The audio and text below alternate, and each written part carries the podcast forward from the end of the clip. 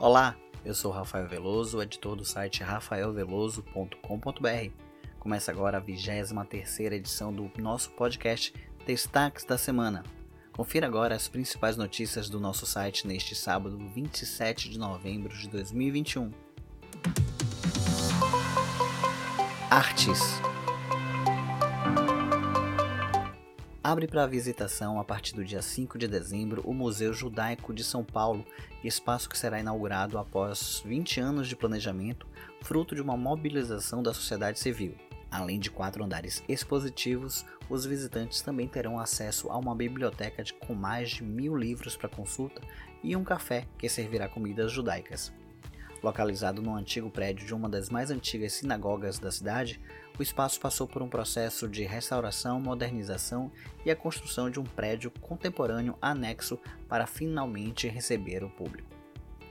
O Museu Judaico de São Paulo será aberto com quatro exposições simultâneas, sendo duas de longa duração: A Vida Judaica, sobre os rituais e ciclo de vida judaico, e Judeus no Brasil Histórias Trançadas que expõe as várias correntes migratórias dos judeus para o Brasil do início da colonização ao Brasil republicano.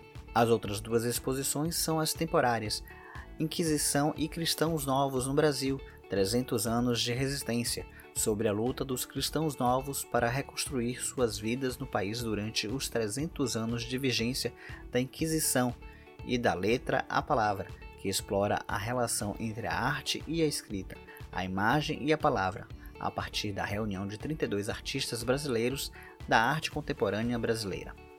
A presença judaica em solo brasileiro data desde o século XVI. O Museu Judaico de São Paulo fica na rua Martinho Prado, número 128, no bairro da Bela Vista, na capital paulista.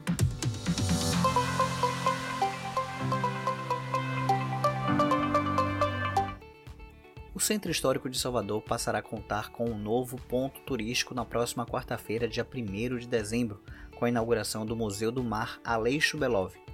Localizado em um casarão amarelo de três andares no Largo do Santo Antônio, além do Carmo, que mistura arquitetura clássica com moderna, o equipamento guarda relíquias adquiridas pelo velejador Aleixo Belov durante suas cinco viagens ao redor do mundo, sendo três delas sozinho no veleiro Três Marias. Essa embarcação, que foi construída pelo próprio comandante em 1976, inclusive é o pilar central do museu. O Museu do Mar tem 540 metros quadrados de exposição permanente com o legado de Belov e 110 metros quadrados destinado a exposições temporárias, além de uma cafeteria na área interna do museu e de um restaurante na esquina com uma vista para a Baía de Todos os Santos. O projeto museológico, que inclui uma sala de projeção de filmes, é assinado por Heloísa Helena Costa. Já o projeto arquitetônico ficou sob a responsabilidade de Joaquim Gonçalves. O equipamento será aberto ao público no dia seguinte à inauguração, em 2 de dezembro. O funcionamento do Museu do Mar será de terça a domingo, das 10 às 18 horas. O ingresso para ter acesso ao local custa R$ 20 a inteira e R$ 10 a meia entrada. Crianças de até 5 anos não pagam. Às quartas-feiras, a entrada será gratuita.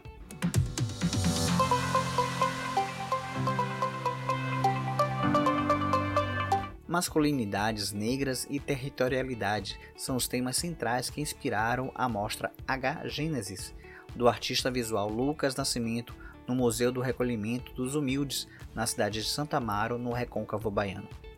A exposição é apresentada ao público pela primeira vez de segunda a sexta, das 9 da manhã às 4 da tarde, até o dia 21 de janeiro de 2022.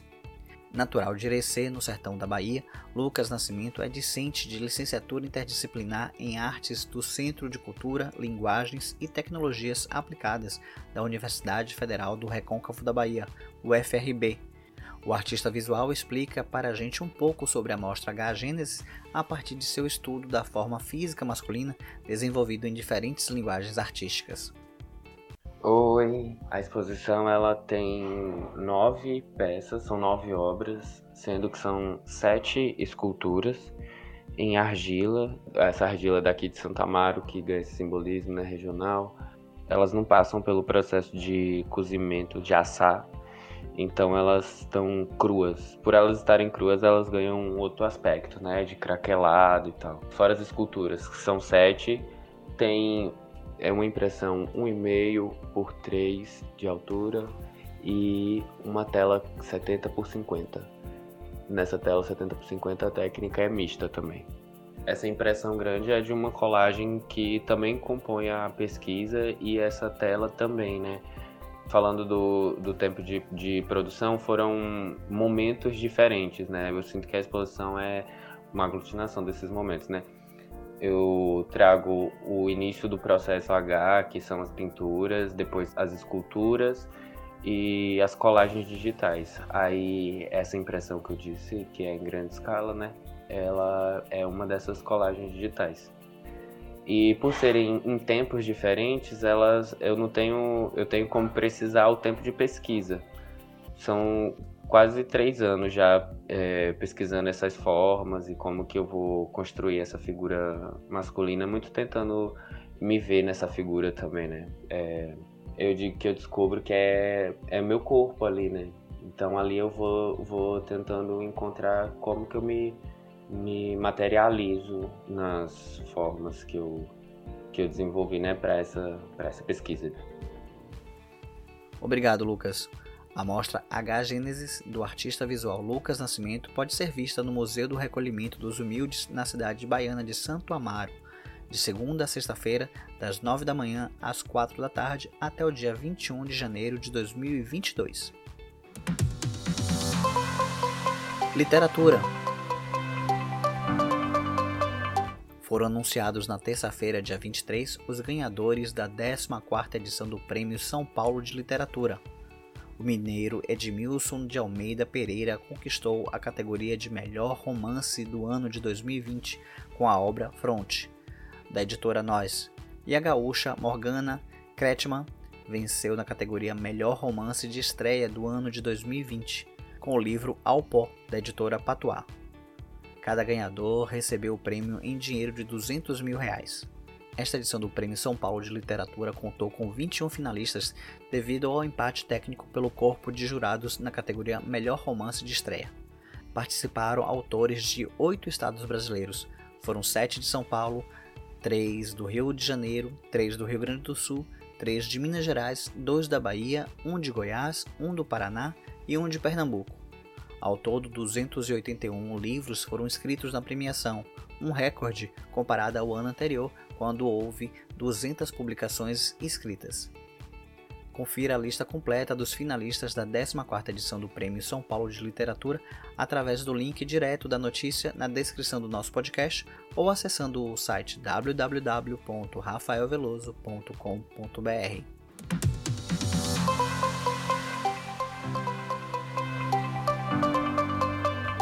Outra premiação que anunciou os vencedores foi o Prêmio Jabuti, o livro infantil Saga Norana dos escritores João Luiz Guimarães e Nelson Cruz, foi o grande vencedor do prêmio em 2021.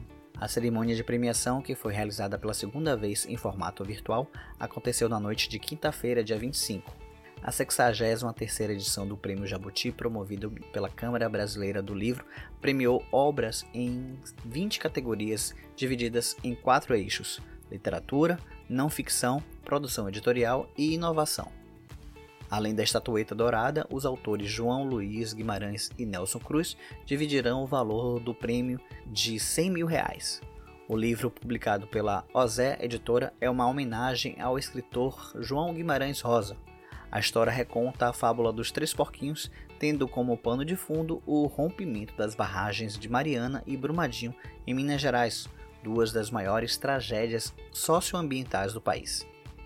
Além de o livro do ano, o Prêmio Jabuti anunciou ganhadores de cada uma das 20 categorias. Os autores foram contemplados com a estatueta e o prêmio no valor de 5 mil reais cada. A lista completa dos ganhadores do Prêmio Jabuti 2021 você confere clicando no link da notícia ou acessando o nosso site www.rafaelveloso.com.br.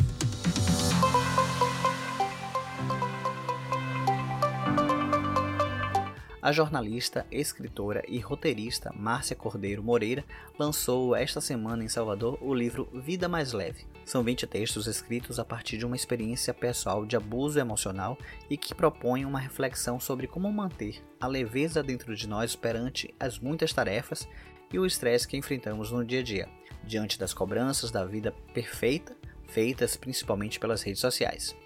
O livro Vida Mais Leve foi publicado pelo selo Bora Publicar, da editora P55. A escritora conversou comigo sobre o lançamento do livro. Oi, Marcinha. Primeiro quero agradecer a você por ter tirado um tempinho para conversar comigo sobre o lançamento de Vida Mais Leve. Como é que surgiu a ideia de reunir esses 20 textos nesta publicação? A pandemia lhe influenciou de alguma forma na produção desse livro? Oi, Rafa. Bom, eu que agradeço esse espaço aí que você está me dando para falar sobre esse meu novo livro, Vida Mais Leve, que eu estou muito feliz de estar tá lançando e estou muito feliz com o resultado. Então, são, são 20 textos, né? Como você falou. Eu comecei a escrever esses textos a partir de uma experiência muito ruim que eu tive fora de Salvador, morando numa cidade fora de Salvador. E eu passei por uma o que as pessoas hoje chamam de tentativa de cancelamento ou abuso emocional por parte de um grupo de pessoas que é, ignorava as, as, coisas que eu falava, é, não me dava retorno. Eu propunha alguma coisa, as pessoas diziam que não podia, e depois todo mundo fazia, enfim. Foram várias situações que eu enfrentei é, de forma sistemática, assim, durante quase um ano e meio.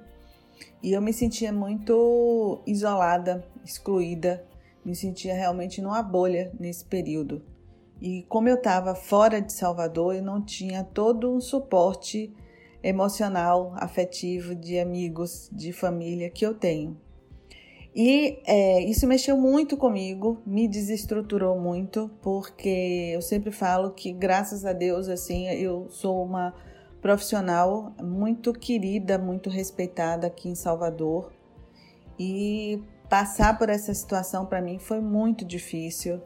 Eu via comentários é, maldosos a respeito da minha pessoa, do meu trabalho, às vezes até de forma pública né, nas rádios dessa cidade. Então, para mim foi muito difícil. E eu percebi que eu estava realmente fora do eixo, assim, fora fora do meu equilíbrio. Então eu comecei a buscar coisas que me trouxessem de volta a esse equilíbrio. Eu comecei a fazer meditação, eu comecei a ler textos, eu descobri o Ho'oponopono, comecei a fazer várias coisas que me trouxessem de volta a minha paz interior, isso tudo aconteceu antes da pandemia, né? Então, durante a pandemia, na verdade, essa sensação de exclusão de isolamento só piorou um pouco. Mas aí, quando eu voltei para Salvador, eu senti vontade de escrever sobre essa experiência, mas não no sentido biográfico é, de falar, olha, tal dia aconteceu isso, foi assim, tal eu quis falar sobre a minha experiência de buscar esse equilíbrio, né? De buscar esse autoconhecimento, porque eu comecei a fazer é, realmente uma revisão, assim, pensar na minha vida, revisar várias coisas, revisar meus valores, é, me questionar por que também a opinião daquelas pessoas estava me incomodando tanto. Então eu comecei a escrever uh, um pouco dessa experiência e assim nasceu esse livro Vida Mais Leve. Eu comecei a fazer esses textos com essa ideia de falar desse processo de busca de autoconhecimento e de equilíbrio, porque muitas vezes a gente acaba percebendo, eu entendi isso nesse processo de aprendizado, que às vezes tem coisas que tiram a gente do sério, não pela situação em si, mas pela forma como a gente encara e lida com essa situação. Na frase de introdução do livro, você fala que as redes sociais preconizam que a vida deve ser um eterno parque de diversões, só alegrias. Mas a vida adulta inclui muitos outros elementos.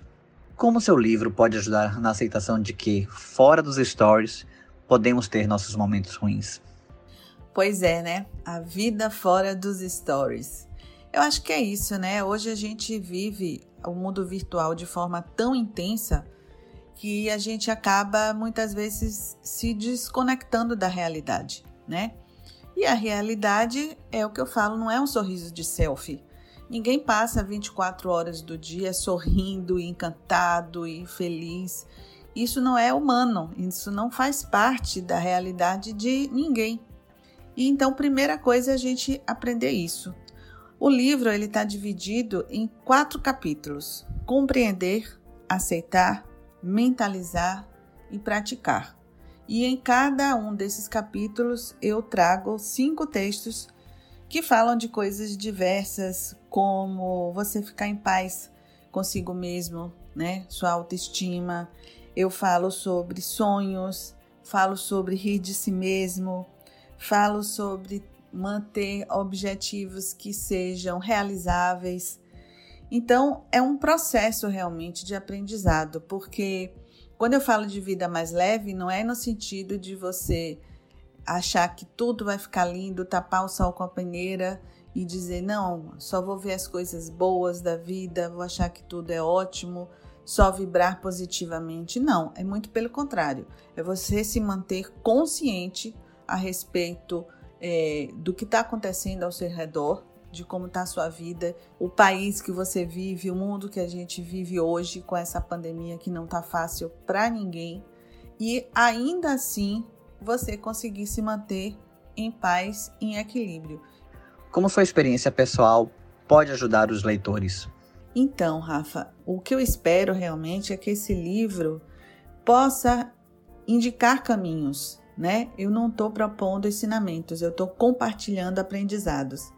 Então, eu espero que essas coisas que eu aprendi, que eu refleti e que me, realmente me ajudaram a encontrar, a reencontrar meu, meu equilíbrio, possa também de alguma forma ajudar outras pessoas. Eu vou ler inclusive um trecho aqui do livro, um texto que se chama Gratidão. A gratidão não está associada a grandes momentos, mas a todos os momentos. Agradecer sempre, por um dia de sol, por um dia de chuva, por uma música que toca nosso coração, por um filme que nos faz chorar, por uma comida gostosa, por um sorriso espontâneo, um abraço acolhedor. Ser grata pela vida e por tudo que dela emana. Essa prática nos ajuda a desenvolver um olhar mais generoso em relação ao nosso dia a dia. Que maravilha! O livro Vida Mais Leve está sendo publicado pelo selo Bora Publicar, da editora P55. Como é que você vê o mercado editorial para esses novos autores? eu percebo que existe é, uma demanda muito grande assim de pessoas que escrevem, que se expressam a, através da, da, escrita, seja por poemas, seja por contos, seja de, por textos mesmo variados, e que querem publicar e às vezes não conseguem ter acesso a editoras, né? Então, primeiro eu sugiro que quem estiver pensando em publicar alguma coisa, Procure as editoras baianas, nós temos várias editoras baianas no mercado. Eu já sou parceira da P55 já há algum tempo, esse é o segundo livro que eu vou publicar com eles, dessa vez do selo Bora Publicar, mas já publiquei um antes, um livro de contos e poesias chamado As Muitas Mulheres em Mim. E esse selo Bora Publicar, ele chega no mercado com a proposta diferenciada que é justamente para quem já tem textos prontos e que está buscando uma forma de publicar de maneira mais rápida, menos burocrática. E a Bora Publicar nasce exatamente com esse intuito de fazer essa ponte entre o autor e os leitores. Agora que esse filho já está no mundo, há planos para uma nova publicação? Ah, tem sim, tem sim. É, depois do, do Vida Mais Leve, na, assim, na verdade eu já estou escrevendo um outro livro que tem a ver com essa experiência que eu falei anterior de situação de isolamento, de exclusão, e que eu, na, são contos que eu comecei a escrever, onde todos os contos têm como, como fio condutor o silêncio. O silêncio é o tema que perpassa todos esses contos e já tô com já tô com uma ideia também de escrever um novo livro dentro dessa linha do Vida Mais Leve de textos para falar sobre contemplação, que é uma coisa que eu acho importantíssima no nosso dia a dia e que muitas vezes a gente deixa de fazer, deixa de praticar isso. Obrigado, Marcinha, por conversar com a gente e sucesso com o livro Vida Mais Leve. Eu quero apenas agradecer mais uma vez a você, Rafael, pelo carinho, por esse espaço, por me permitir falar um pouco mais a respeito desse meu novo trabalho, desse meu novo livro, Vida Mais Leve. Convido todos aí a embarcarem nesse, nesse processo de autoconhecimento, nesse processo de busca por esse olhar mais leve no nosso dia a dia. É isso aí, Massinha. Além da versão impressa, o livro Vida Mais Leve, de Márcia Moreira, ganhou uma versão digital e ambas as versões podem ser adquiridas no site p55.com.br. Música O cantor e compositor baiano Magari Lorde participa da Amostra Primaverão, evento beneficente realizado neste sábado e domingo, dias 27 e 28, pela paróquia Ascensão do Senhor, localizada no Centro Administrativo da Bahia, em Salvador. Este ano o evento recebeu esse nome por ser uma amostra menor do Festival Primaverão devido às restrições da pandemia da Covid-19. Os valores arrecadados serão revertidos para as ações realizadas pela paróquia, que em breve vai construir o Centro Comunitário Monsenhor José Hamilton, no bairro de Sussuarana, na capital baiana. Neste sábado, dia 27, Fernanda Vieira, Pablo Moura e convidados animarão a noite com o som do sertanejo universitário. Já no domingo, dia 28, a música fica por conta do Samba de Lico e Magari Lorde. Além das atrações artísticas, a amostra Primaverão terá barracas de gastronomia e a presença do Brechó do Bem. A mesa para quatro pessoas custa 80 reais e para seis pessoas 120 reais. Os ingressos podem ser adquiridos pelos telefones 71 99999 5420 ou 99912 3460 com Marcelo ou Rosana.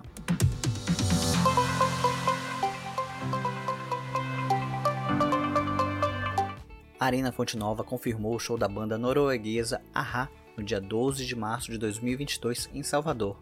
A apresentação faz parte da turnê mundial que celebra o aniversário de 35 anos do álbum de estreia Hunt High and Low. Considerado um dos mais importantes discos da história da música pop, o álbum, que é tocado integralmente nos shows da turnê, apresentou ao mundo hits atemporais como Take On Me, The Sun Hours, Shines On TV e, claro, Hunt Ring in Low. A venda de ingressos começou no dia 25 de novembro através do site www.livepass.com.br. No Brasil, o Ahá irá se apresentar também em Recife, Belo Horizonte, Rio de Janeiro, São Paulo e Curitiba.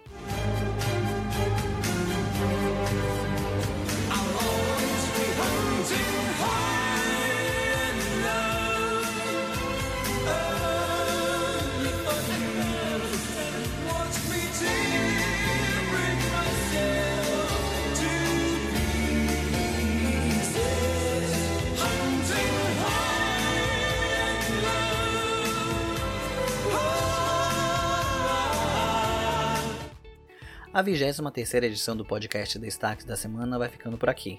Este podcast é produzido por mim, Rafael Veloso, e por Marcos Silva. E ele, infelizmente, não pôde gravar o Algo a Mais essa semana, mas com fé em Deus, semana que vem ele estará de volta. Se você quiser mandar alguma sugestão de pauta, anote nosso e-mail contato arroba rafaelveloso.com.br. Para mandar críticas, elogios ou comentários, você pode usar o formulário na seção Contato do nosso site não esqueça de ativar a notificação na sua plataforma de áudio favorita para não perder nenhum episódio.